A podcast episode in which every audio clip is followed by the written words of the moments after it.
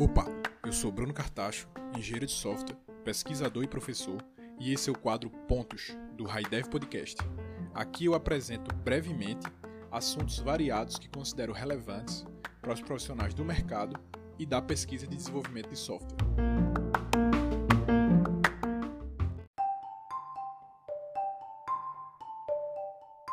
No episódio de hoje, eu falo sobre o que considero que todo profissional do mercado de desenvolvimento de software deveria saber antes de se meter em um mestrado ou doutorado. Em resumo, é importante saber que os objetivos no mundo acadêmico são diferentes do que se tem no mercado, e que um mestrado ou um doutorado não é um fim em si, mas sim um processo de treinamento para aprender a ser um pesquisador. Recentemente eu tive uma conversa aqui no High Podcast com um convidado que é um engenheiro de software excepcional. Ele tem mais de 20 anos de experiência com desenvolvimento de software, e daí surgiu uma centelha que me fez pensar sobre o porquê de tantos profissionais do mercado, mesmo os muito bem sucedidos, como é o caso dele, têm uma dificuldade muito grande ou acabam se frustrando ao tentar entrar no meio de pesquisa acadêmica. Primeiramente, é bom deixar claro que ninguém é obrigado a fazer mestrado ou doutorado para ser bem sucedido na sua carreira. Não há nenhum demérito em profissionais que optam por não ter essa experiência. Dito isso, eu acredito que profissionais do mercado que desenvolvem competências acadêmicas e de pesquisa, sem sombra de dúvida, têm uma vantagem porque ampliam a sua capacidade de ação. A recíproca também, obviamente, é verdadeira. Pesquisadores acadêmicos que tiveram experiência de mercado minimamente razoável, certamente vão ter uma perspectiva diferenciada também. Então, voltando à conversa com o meu convidado, ele chegou chegou a começar um mestrado, mas acabou abandonando. Um dos motivos para ele ter abandonado o mestrado é, é, que ele não queria fazer um mestrado só por fazer, ou só para ter o título. Ele queria que de alguma forma o trabalho dele ele tivesse orgulho, que as pessoas utilizassem, que se inspirassem para fazer pesquisas futuras, ou até que produtos viessem a ser feitos utilizando a pesquisa dele. Ou seja, em resumo, ele queria um mestrado que tivesse impacto. Quando ele viu que isso não ia se concretizar, ele acabou se frustrando e abandonando. Apesar de, obviamente, também terem tido outras questões pessoais que também dificultaram o processo. Apesar desse relato ser aparentemente muito específico do meu convidado, na realidade eu vejo ele se repetir cada vez mais. Então a gente poderia se descolar totalmente dele e enxergar isso como um problema muito comum, que é a situação de profissionais do mercado que procuram ter uma experiência de pesquisa acadêmica. Eu, inclusive, passei por isso. Tenho um mestrado e doutorado concluídos e atualmente eu sou professor e pesquisador e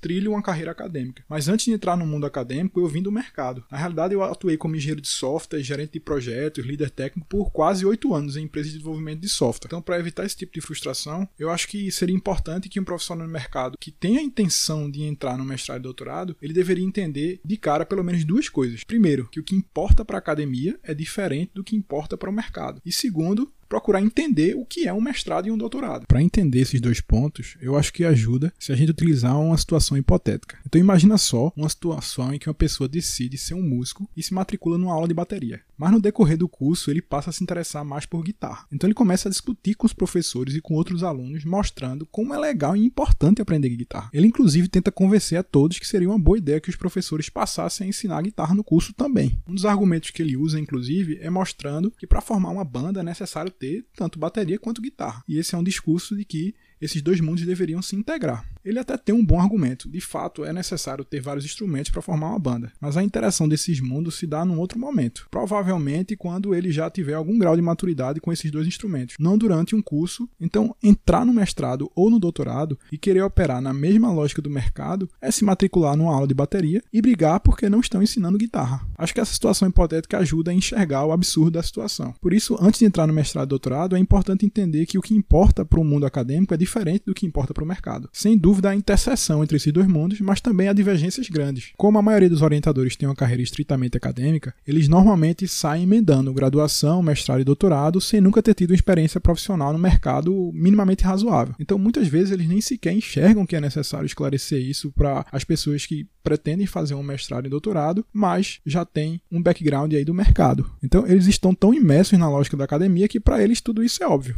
Assim como, por exemplo, para quem vem do mercado, a lógica do mercado também é óbvia. Para trazer toda essa história para um contexto mais próximo da nossa realidade de desenvolvimento de software, a gente pode entender que o que importa para quem trabalha com desenvolvimento de software são duas coisas: o produto final e a forma como você constrói esse software. Então, se eu crio um produto amplamente utilizado, eu obtive êxito no mercado. Se eu, por outro lado, como desenvolvedor, aprendo muito aplicando as mais avançadas técnicas de desenvolvimento de software ao construir esse novo produto, eu também vou obter êxito no mercado. Então, essas são duas situações em que você consegue entender o que importa para o mundo de quem trabalha no mercado de desenvolvimento de software. Nenhum desses critérios são relevantes no meio de pesquisa acadêmica. Quando você faz uma pesquisa, você está preocupado em evoluir o conhecimento atual sobre algum tópico de interesse. Um produto que você desenvolva ou as técnicas que você utiliza para desenvolver não preenche esse requisito. Então você pode até ficar bilionário como empreendedor ao criar um produto de software de sucesso ou até virar um grande engenheiro de software super respeitado na comunidade. Mas isso obviamente não constitui uma contribuição relevante para o corpo de conhecimento de pesquisa, o que não significa dizer que essas suas contribuições não são relevantes para a sociedade. Um exemplo nessa linha a gente consegue ver no caso do Sergey Brin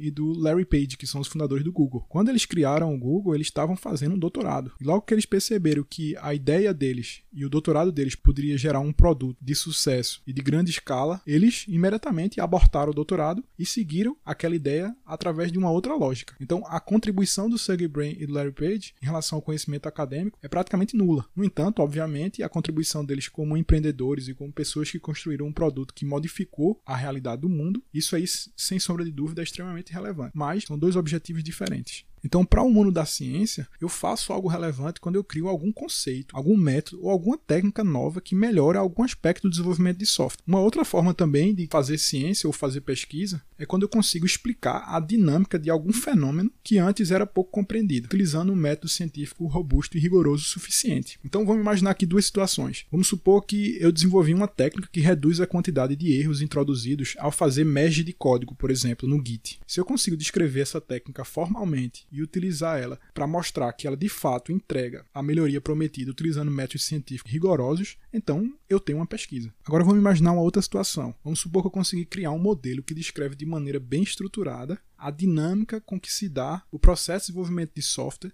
numa equipe distribuída. Então, esse modelo, essa teoria que eu criei baseado nas minhas observações e utilizando um método científico rigoroso, também constitui uma contribuição científica válida, porque ele descreveu um fenômeno que antes não era tão bem conhecido, utilizando os métodos científicos apropriados. Para ser bem sincero, eu só vim entender bem a diferença entre esses dois mundos, quebrando bastante a cara. Uma situação engraçada aconteceu no começo do meu mestrado, quando eu estava entrando nesse mundo acadêmico, e já vinha de um background forte do mercado. No começo do meu mestrado, eu desenvolvi uma ferramenta de software para facilitar uma atividade repetitiva que alguns pesquisadores do meu grupo de pesquisa faziam. Então eu acabava de vir do mercado, já tinha alguns bons anos de experiência, já tinha sido líder técnico e etc. Daí eu decidi projetar uma ferramenta com arquitetura que fosse escalável, extensível, que utilizasse vários padrões de projetos. Apliquei diversas boas práticas de programação, utilizei trocentos frameworks lá da moda do momento, implementei até testes unitários e testes de carga. E no final a ferramenta ficou realmente robusta e com a qualidade, inclusive muito acima do que normalmente a gente vê em ferramentas desenvolvidas por acadêmicos. Então eu escrevi um artigo, é, submeti para um, um, veículo de divulgação científica, descrevendo todas as minhas decisões fantásticas e mirabolantes de projeto e toda aquela apresentação de encher o olho de qualquer desenvolvedor que a gente está acostumado. E daí, quando a gente, quando eu esperei para ver o resultado, eu vi que o artigo tinha sido rejeitado depois de um tempo. E qual foi o motivo? Para resumir a história, o motivo foi que, na visão dos, revisor, dos revisores, eles não viam nenhuma contribuição relevante no meu artigo. Isso para mim foi um choque muito grande e eu não consegui entender por que, que eles não viam a contribuição, já que a ferramenta ela resolvia um problema concreto dos pesquisadores e ela tinha sido implementada de uma forma muito robusta. Então eu decidi apresentar essa ferramenta no encontro interno do departamento da universidade que eu fazia mestrado. Então depois de fazer minha apresentação de desenvolvedor super orgulhoso, a primeira pergunta que um dos grandes professores lá do departamento fez para mim foi: qual é a contribuição?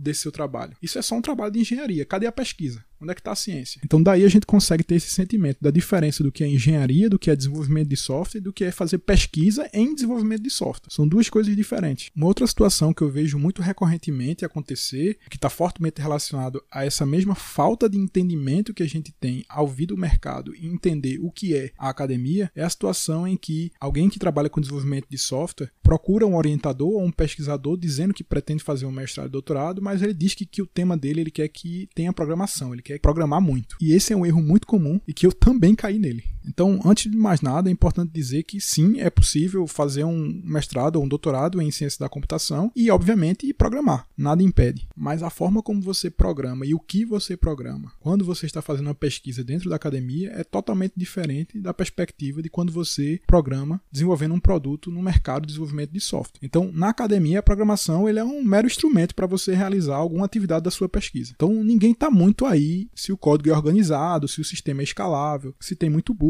ou não provavelmente, inclusive, você vai programar sozinho. Isso também é uma diferença fundamental. No mercado, normalmente a gente programa em equipes de desenvolvimento de software, enquanto na academia é um processo normalmente mais solitário. Então, ninguém liga muito se você usa controle de versão, por exemplo. A atividade de desenvolver software é totalmente secundária para a academia. É muito mais importante o conhecimento que você gera e não um produto de software em si. Então, se você quer entrar no mestrado e doutorado como uma forma de evoluir suas habilidades como desenvolvedor de software, por exemplo, esse não é um bom lugar. É óbvio que é sempre possível aprender algo útil, mas o intuito final não é esse. Mais uma vez, seu foco é a contribuição científica e não um produto de software acabado. Se você quer ter uma experiência de desenvolver um produto de software grande, complexo, robusto, que dê suporte a milhares ou milhões de pessoas acessando simultaneamente, etc., com vários desafios de engenharia, provavelmente, se você entrar no mestrado e doutorado, esse não é o melhor ambiente de você desenvolver essas competências. Quando você entende que o que importa para a academia é diferente do que importa para o mercado, o próximo passo é você entender o que é um mestrado e um doutorado, então, afinal. Quem não tem vivência de pesquisa, muitas vezes imagina que um mestrado ou doutorado é uma coisa super grandiosa e que talvez o doutorado seja o fim de uma trajetória acadêmica. Mas quem está inserido nesse ambiente acadêmico sabe que na realidade é exatamente o oposto disso. A conclusão do doutorado é o começo da carreira acadêmica. Então tem uma situação muito semelhante que ocorre no mundo das artes marciais, por exemplo. Quem está fora do mundo das artes marciais olha para quem tira a faixa preta e pensa que aquela pessoa chegou no topo, quando na realidade é só o começo. Se você olhar para a grande maioria dos campeões de artes marciais, eles só ficam famosos depois que eles já tiram a faixa preta. Em competições, ninguém liga muito para as lutas das faixas mais baixas. No máximo, ele serve para observar quem tem o potencial de virar um grande campeão. Ou seja, não é bom criar muitas expectativas enquanto você estiver fazendo seu mestrado e seu doutorado. E eu acho que isso acontece muito pela própria falta de maturidade como pesquisador. É muito mais útil enxergar um mestrado e um doutorado como um treinamento para você virar um pesquisador. Depois que você tem o seu doutorado, aí sim sim você provavelmente vai começar a conduzir pesquisas científicas de mais alto impacto. Então, uma coisa que eu acho que atrapalha um pouco entender o que é um mestrado e doutorado é o fato de ele estar inserido dentro do mundo da universidade. Muita gente entra no mestrado e doutorado achando que vai ter uma continuidade da graduação. Só que são dois mundos muito diferentes, apesar de coexistirem dentro do mesmo ambiente. Enquanto a graduação em computação, por exemplo, te prepara até as bases mínimas para você conseguir eventualmente trabalhar com desenvolvimento de software, um mestrado e doutorado, por outro lado, te prepara para ser um pesquisador. São duas coisas diferentes. Enquanto que na graduação o mais importante é você absorver o máximo de conhecimento que é transmitido através das disciplinas, no mestrado e no doutorado as disciplinas são totalmente secundárias. Você até paga disciplinas durante o mestrado e doutorado, mas elas só servem para poder te ajudar de alguma forma na pesquisa que você está desenvolvendo. O objetivo de um mestrado e um doutorado não é pagar disciplina. O objetivo de um mestrado e doutorado é desenvolver uma pesquisa. E a diferença dessas duas coisas fica gritante, inclusive no papel do professor ou do orientador. Enquanto na nossa graduação, normalmente os professores, se tiverem um bom domínio da disciplina que eles estão ministrando, eles tipicamente vão ter mais conhecimento naquilo ali do que a gente naquele momento, que estamos aprendendo a virar desenvolvedores de software. Já no mestrado e no doutorado, durante o desenvolvimento da sua pesquisa, o ideal é que você ao apresentar sua dissertação de mestrado ou sua tese de doutorado, você se torne o especialista naquele assunto. Não só você deve saber mais do que o seu professor, do que o seu orientador sobre aquela sua pesquisa que você desenvolveu, que é única, como você idealmente deveria saber mais do que qualquer outra pessoa no mundo sobre aquela sua pequena descoberta. Então, quando eu olho para os projetos de software que eu fiz na minha disciplina de graduação, me dá um certo misto de orgulho e vergonha. Então me dá um orgulho porque eu sei que foi muito difícil e que eu estudava bastante para poder tentar desenvolver projetos interessantes durante a minha graduação da melhor forma possível, mas dá uma certa vergonha porque depois de eu ter uma experiência razoável no mercado de desenvolvimento de software, dava para ver quão tosco e quão simplório era aqueles projetos que eu desenvolvia na faculdade e naquela época quão difícil foi fazer aquilo. O mestrado e doutorado é a mesma coisa. Depois que você termina lá o seu doutorado e você olha para sua dissertação de mestrado, para sua tese de doutorado, é muito natural você achar que ela está cheia de furo que ela está cheia de problema, que ela poderia ter sido feita de uma forma muito melhor, porque muito provavelmente depois de um tempo você já vai ter uma experiência maior como pesquisador para avaliar isso. Então, salvo alguma exceção muito fora da curva, ninguém liga muito para o que você faz no seu mestrado no doutorado. Não há como esperar algo excepcional. Você está apenas aprendendo a virar um pesquisador. Mas veja bem, com isso eu não quero de forma alguma dizer que mestrado doutorado é brincadeira e que é coisa simples. Muito pelo contrário, é sério e exige muito de qualquer pessoa. Se você já tentou, está tentando fazer um mestrado ou um doutorado doutorado sabe a dificuldade e a complexidade que é fazer isso. Você tem que levar muito a sério. Se você não aprende a ser um pesquisador nesse período, dificilmente você vai aprender depois. Então, trazendo aquela analogia lá das artes marciais, apesar de realmente, após você obter a faixa preta, que você realmente vai começar a competir e eventualmente ter algum tipo de sucesso, vale lembrar que enquanto você está nas, nas faixas mais baixas, ainda assim era possível observar se você estava ou não apto a ser um bom faixa preta. Assim como durante a sua graduação, é possível ver se você tem um potencial ou não de ser um bom profissional. Então é preciso levar muito a sério esse processo de formação. Mas em algum momento, quando você percebe que um mestrado e doutorado nada mais é do que o início da carreira de pesquisa e que no meio acadêmico, você, enquanto aluno de mestrado e doutorado, ainda é só um, entre aspas, mero aluno e que os outros pesquisadores que já têm 20, 30, 40 anos de, de experiência no mundo acadêmico, eles nem dão muita bola, muitas vezes você se sente numa situação extremamente desconfortável. Você já tem anos e mais anos de experiência no mercado, tem respeito na sua comunidade, mas é como se você estivesse virando estagiário novamente. Não é fácil lidar com isso. Por isso eu acho acho que os dois pontos mais importantes para tentar fazer com que profissionais do mercado consigam se frustrar menos e ter mais sucesso ao tentar fazer um mestrado ou doutorado ou ter algum tipo de experiência de pesquisa acadêmica, eu acho que é super importante entender que o que se espera do trabalho dele é diferente do que se espera no mercado ao construir um produto de software. E também é importante entender qual a posição dele dentro do mundo acadêmico enquanto aluno de mestrado e doutorado. Isso não significa dizer que você vai se diminuir, significa dizer só que você vai entender onde é que você se encontra naquele lugar. E ao se colocar numa posição mais de, iniciante, você com certeza vai aproveitar muito mais todo o processo e de fato aprender a ser um pesquisador.